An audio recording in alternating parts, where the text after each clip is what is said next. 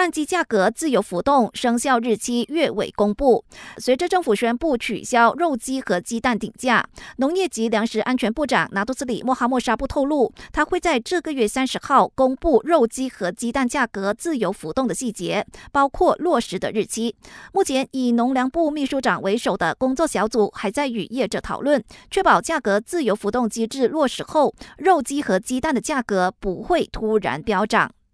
而我国白米短缺的问题有望在近期内解决，因为印度已经解除禁令，同意重新出口十七万吨白米来到我国。不过这件事还在初步的协议阶段。莫哈默沙布表示，政府必须先查看印度提供的白米价格，然后谈判，再决定下一步的行动。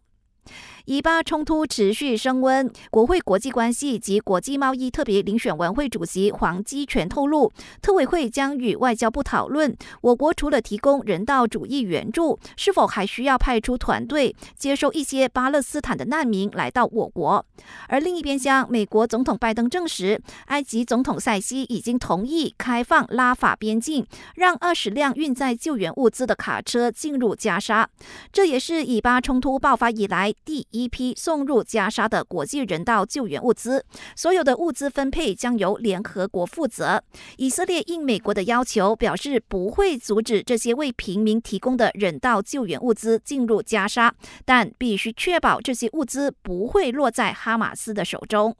感谢收听，我是佩珊。